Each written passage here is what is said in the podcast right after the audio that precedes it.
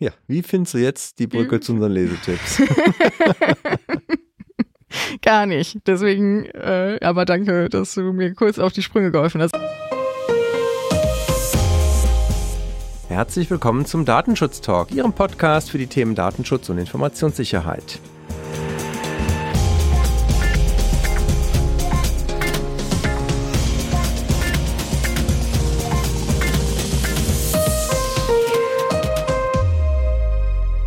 Heute ist der 1. Dezember 2023. Wir gehen in großen Schritten auf Weihnachten zu und freuen uns sehr, Sie heute wieder bei unseren Datenschutz-News begrüßen zu dürfen. Mein Name ist Heiko Gossen. Und mein Name ist Laura Toschinski.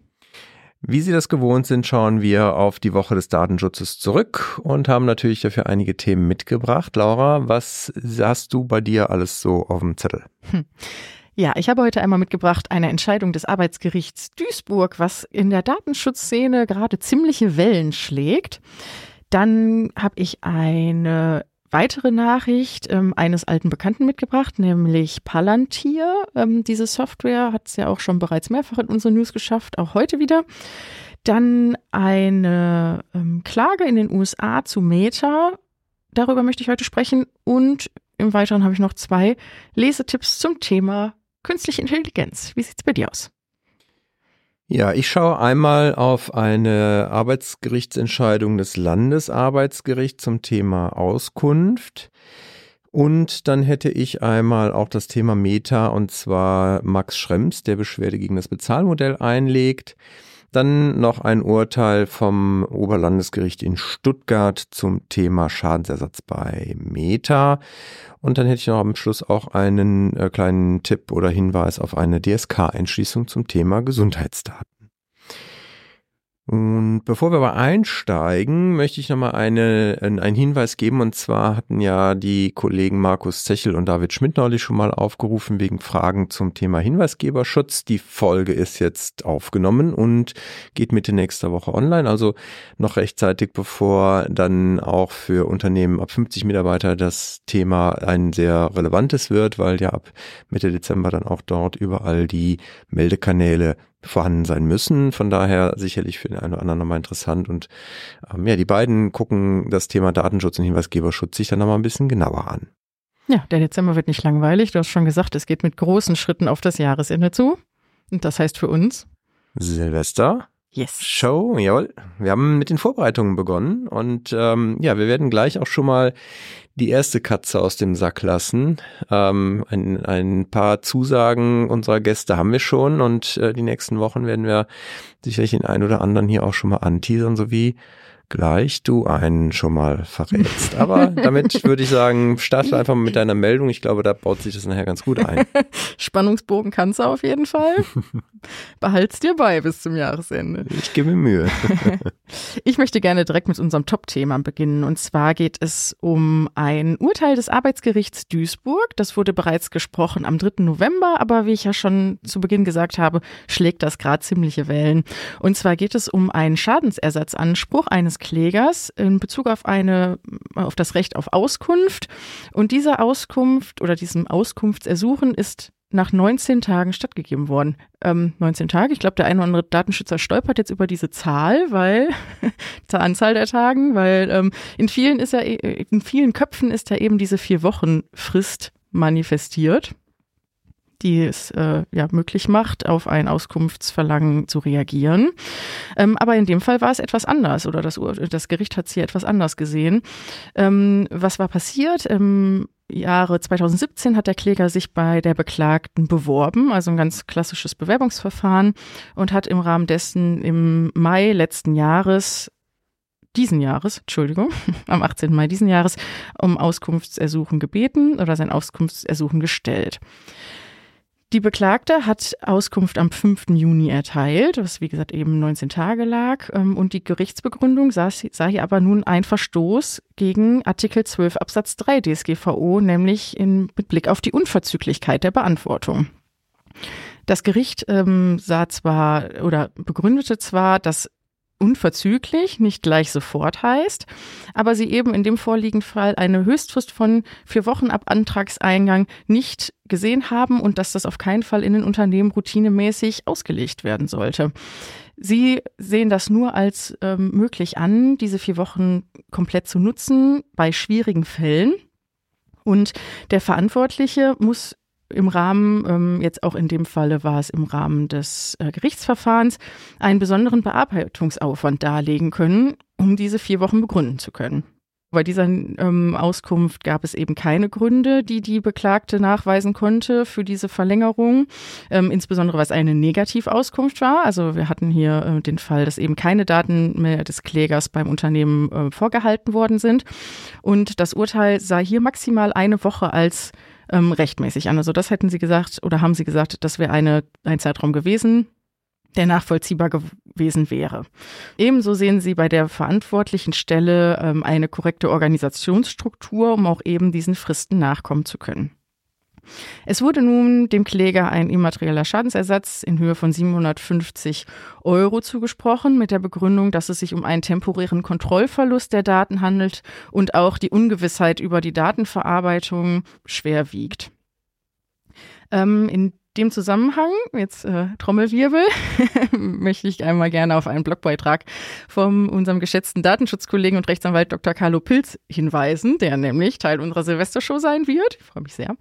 Und ähm, er hat nämlich im Datenschutzblog ähm, ähm, da liege Data äh, online ähm, sich zu diesem Urteil auch geäußert und sieht hier, und ähm, dem würde ich mich auch anschließen, eben eine Kollision zu der Meinung des Generalanwalts Collins beim Europäischen Gerichtshof, ähm, die ja jüngst ähm, bekannt gegeben worden ist, nämlich dass eben Artikel 82 DSGVO keine Geringfügigkeitsschwelle für die Höhe des immateriellen Schadensersatzes vorgibt und es eindeutige und präzise Beweise dafür bedarf, dass die betroffene Person einen solchen Schaden erlitten hat. Also ein potenzieller oder hypothetischer Schaden oder die bloße Beunruhigung ähm, wurde eben beim EuGH ja nicht als ja, belastbar entschieden.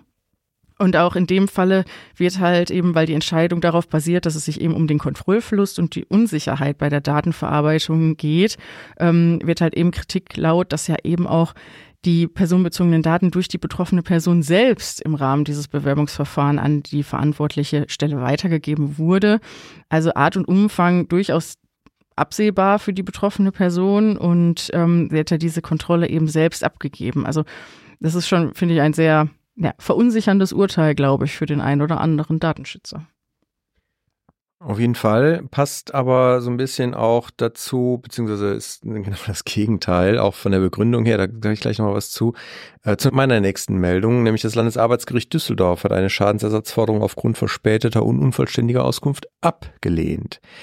Das Arbeitsgericht hatte hier auch einen Schadensersatz über 10.000 Euro zugesprochen. Das hat das Landesarbeitsgericht nun aufgehoben und festgestellt, dass zwar die Auskunft, die der Betroffene hier in dem Fall bekommen hatte, zunächst unvollständig und verspätet war, aber dass halt der Anwendungsbereich des Artikel 82 DSGVO, unter dem ja dann der Schadensersatz letztendlich geltend gemacht wird, ähm, gar nicht letztendlich in den Anwendungsbereich äh, fällt von Artikel 15 DSGVO und das halt auch in dem Fall, den jetzt hier das Landesarbeitsgericht Düsseldorf ähm, ähm, zu entscheiden hatte, da ging es um Bewerber auch bei einem Inkasso-Unternehmen, also etwas anderer gelagerter Fall, also ähnlich gelagerter Fall, aber halt, äh, wie gesagt, eine andere Instanz.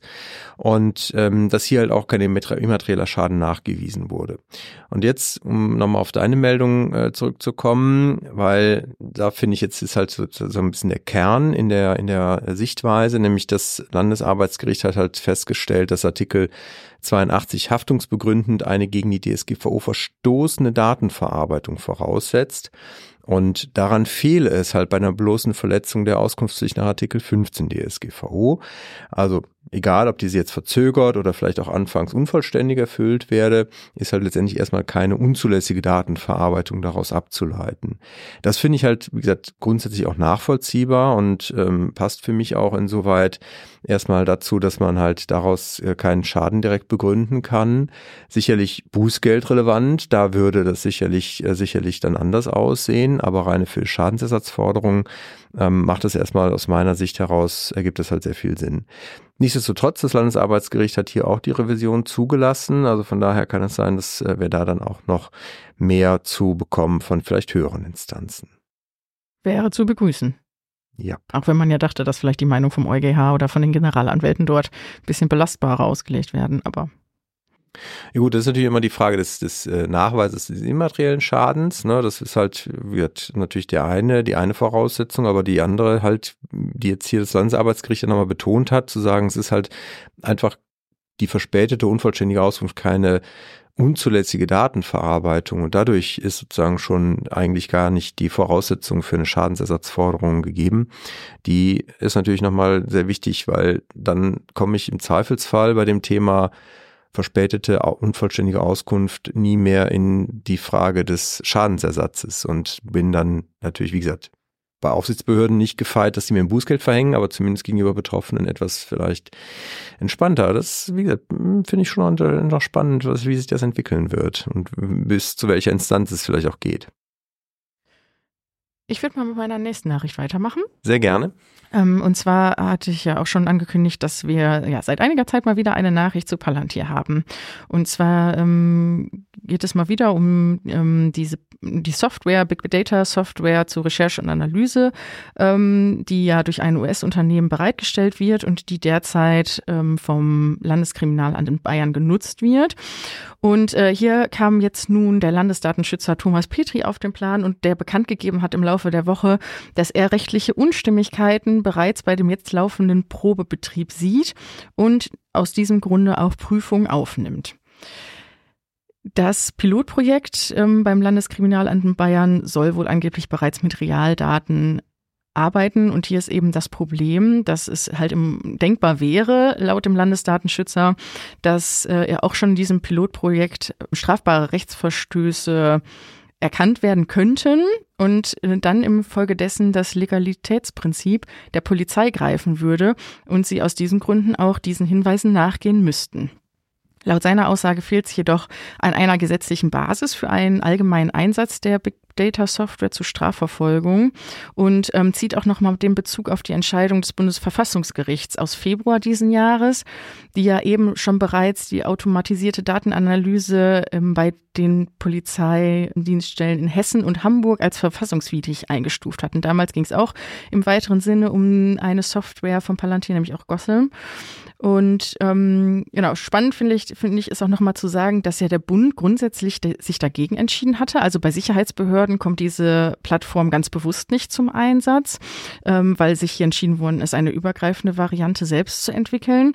Ähm, Bundesland Bayern hat aber in dem Fall anders entschieden und äh, laut äh, Aussagen deren Innenressorts auch bereits rund ähm, 13,4 Millionen Euro für die Palantir-Software ausgegeben. Also ich glaube, kann man gut nachvollziehen, dass sie sie auch erstmal im Pilotprojekt nutzen wollen. Ähm, das Innenministerium dort ähm, sieht aber den Probelauf nicht allzu kritisch an wie der Landesdatenschützer. Sie sagen, dass die testweise Datenverarbeitung nicht für polizeiliche Zwecke genutzt werd, wird und ähm, dass dies lediglich der internen Prüfung der Anwendung gilt.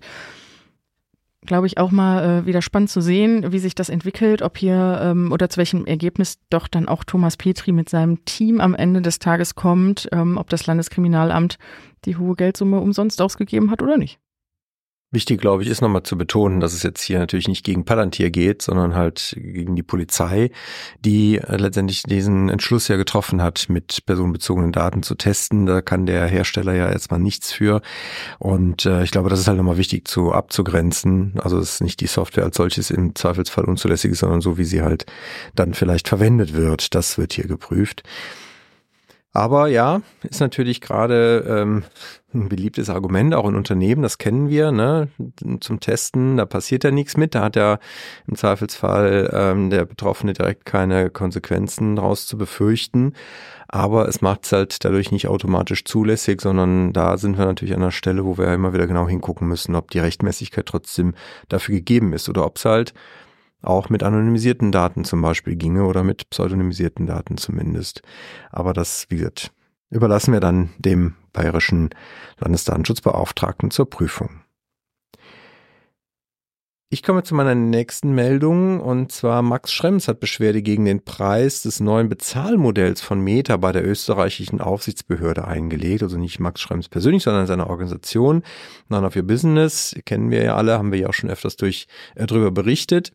Und wir auch hier schon häufiger und ich glaube auch unsere Zuhörer wissen, dass ähm, in der EU ja doch mit der durch die Rechtsprechung mittlerweile klar ist, dass wir halt eine ähm, Einwilligung für personalisierte Werbung brauchen im Online-Bereich und diese natürlich auch freiwillig erfolgen muss.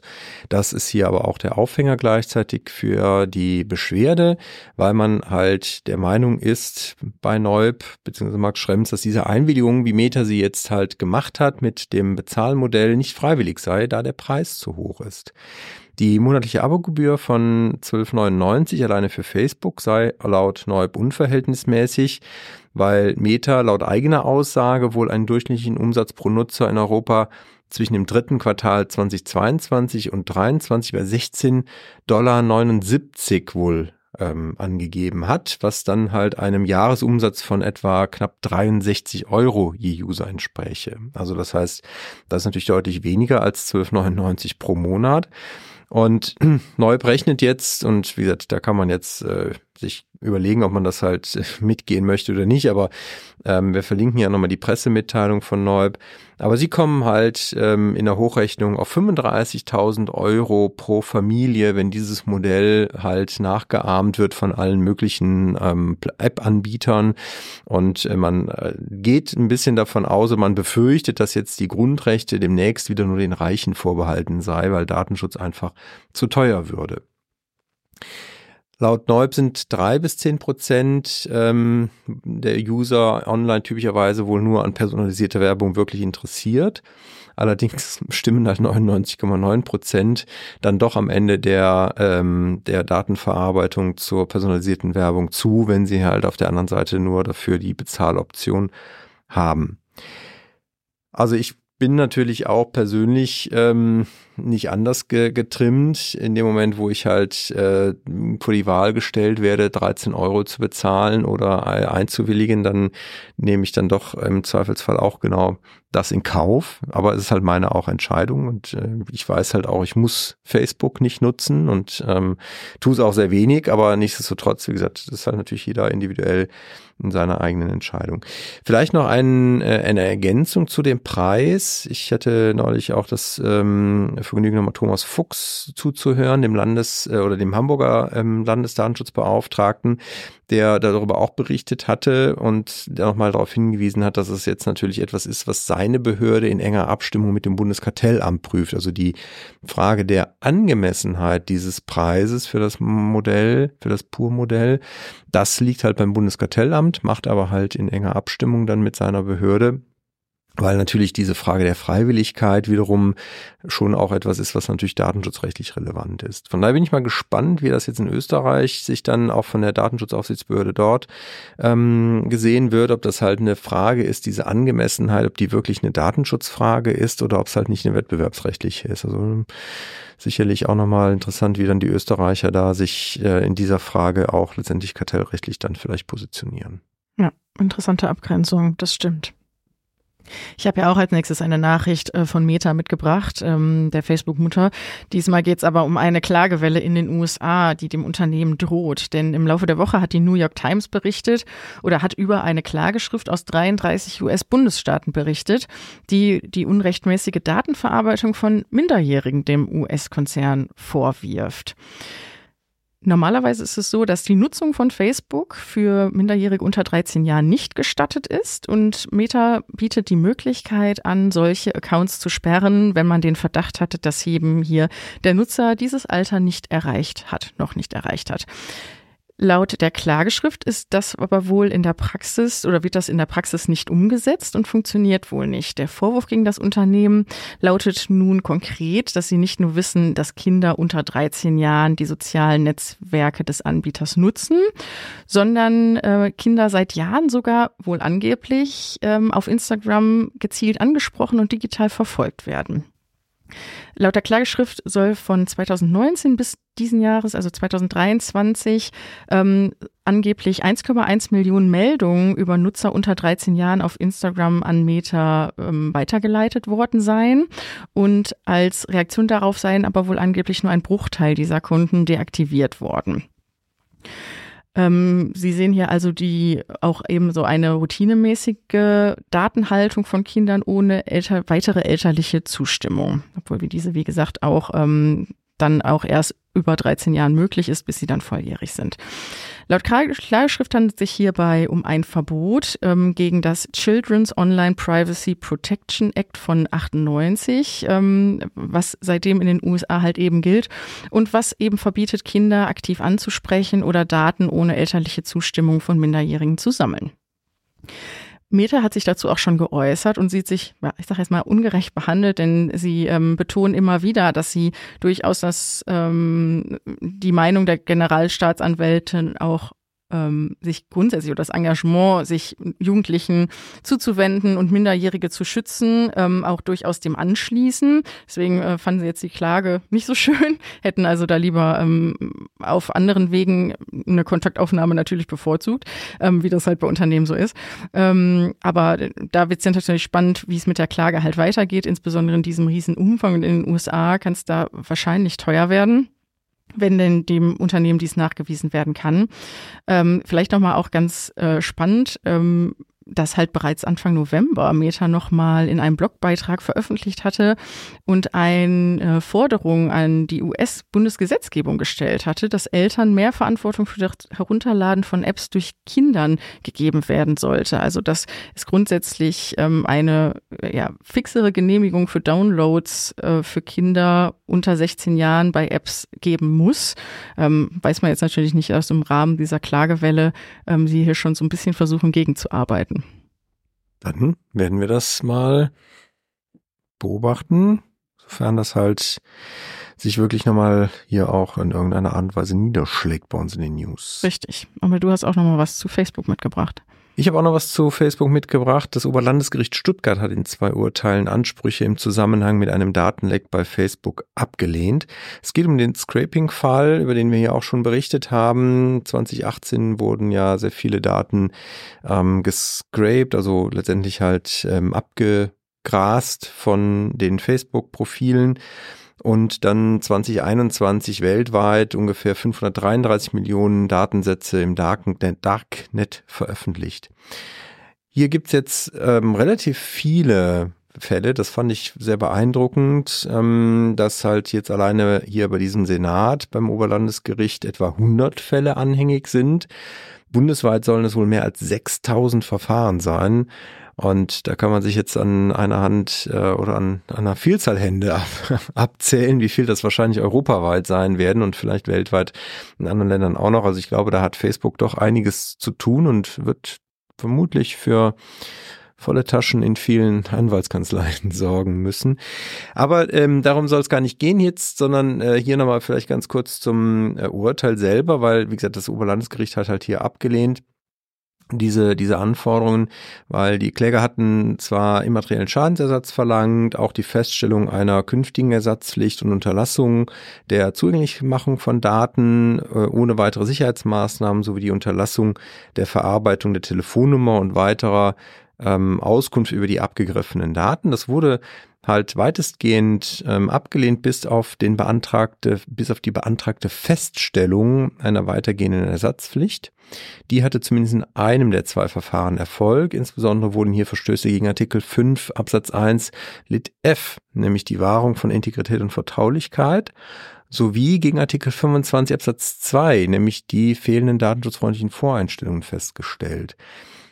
Hier hat man halt insbesondere ähm, vom Gericht her auch zugestanden, dass die vorhandene Möglichkeit eines Zugriffs auf die persönlichen Daten im sogenannten Kontakt-Import-Tool gegen Artikel 5 entsprechend verstoßen und dass die Voreinstellung einer Zugriffsmöglichkeit, die halt von Usern aktiv abgewählt werden müsse, halt gegen das Verbot eines Opt-out-Modells, also Artikel 25 entsprechend verstöße. Finde ich halt dahingehend gut, weil man jetzt auch noch mal ein bisschen was halt zu den allgemeinen Grundsätzen in Artikel 5 hat, die ähm, finde ich in, in Gerichten in der Argumentation oft ähm, ja auch wahrscheinlich aufgrund der doch recht ähm, generischen Anforderungen vielleicht ein bisschen zu wenig berücksichtigt werden, aber wie gesagt, hier hat man sich nochmal explizit auch auf äh, 5 und auch 25 bezogen, auch nicht ganz unwichtig.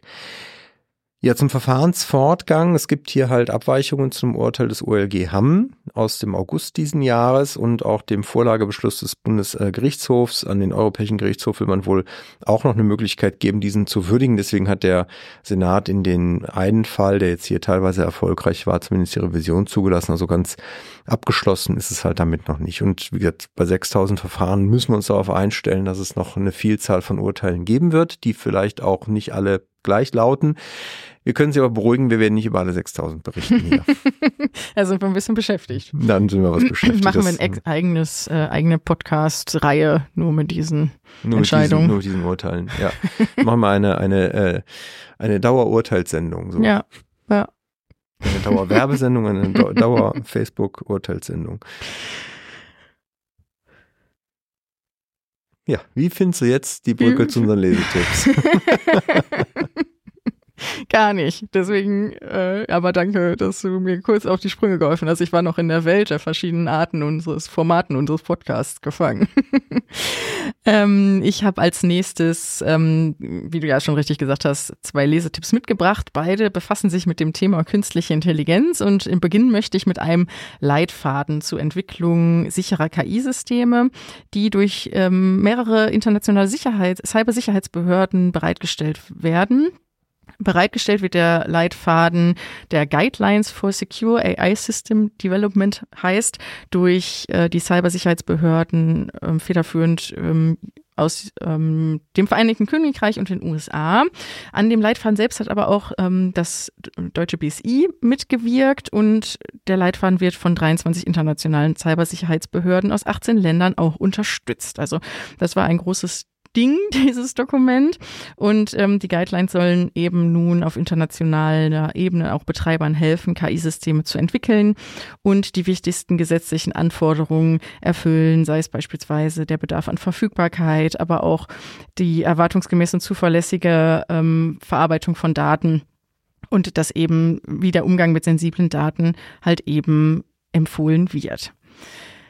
Passend dazu, deshalb schließe ich da direkt an, ist eine Pressemitteilung der Konferenz der unabhängigen Datenschutzaufsichtsbehörden des Bundes und der Länder, der DSK, am 29. November veröffentlicht wurden. Und die DSK fordert klare Verantwortlichkeit für die Hersteller und Betreiber von künstlicher Intelligenz und sieht erforderlich an, dass eine sachgerechte Zuweisung von Verantwortlichkeiten entlang der gesamten KI-Wertschöpfungskette vorgenommen werden sollte.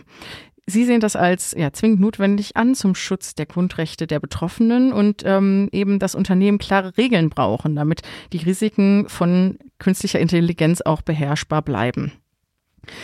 Die ähm, KI-Verordnung, die ja schon bereits in mehreren Instanzen verhandelt wird, ähm, sollte laut der DSK für alle Beteiligten, auch für Hersteller und Anbieter von Basismodellen, ähm, die Anforderungen festlegen, die auch eben diese Betreiber und Anbieter, Hersteller erfüllen müssen.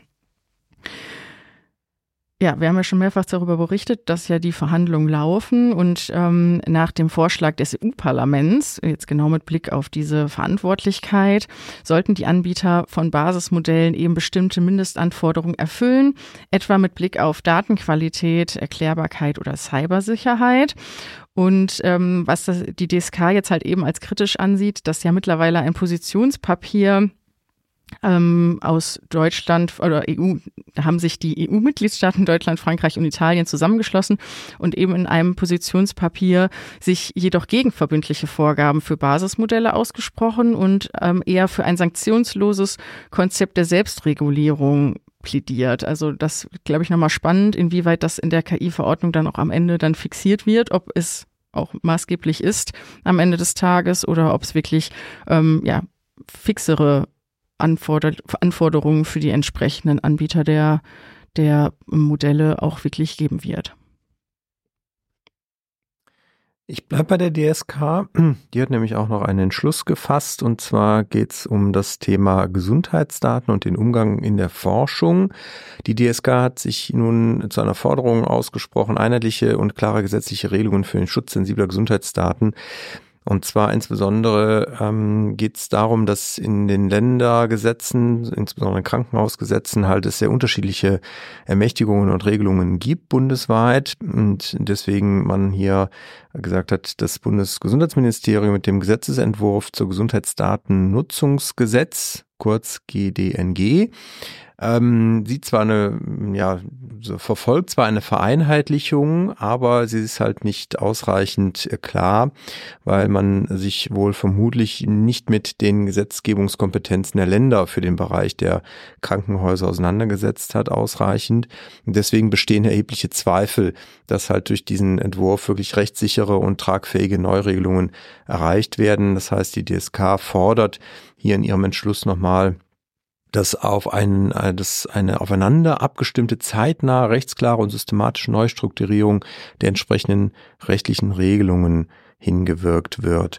Also von daher grundsätzlich glaube ich begrüßenswert. Das ist ja für alle Beteiligten immer doch einfacher, wenn man dann einheitliche gesetzliche Regelungen äh, bundesweit hat für solche Themen, gerade weil halt Forschung oft ja länderübergreifend stattfindet.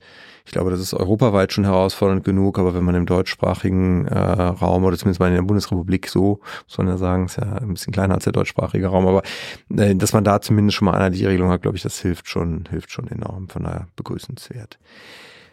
Damit sind wir durch für heute. Vielen Dank. Danke auch. Und äh, ja, Ihnen wünschen wir damit erstmal einen guten Start in die Adventszeit. Am Wochenende haben Sie eine gute Zeit, bleiben Sie uns gewogen und auf bald.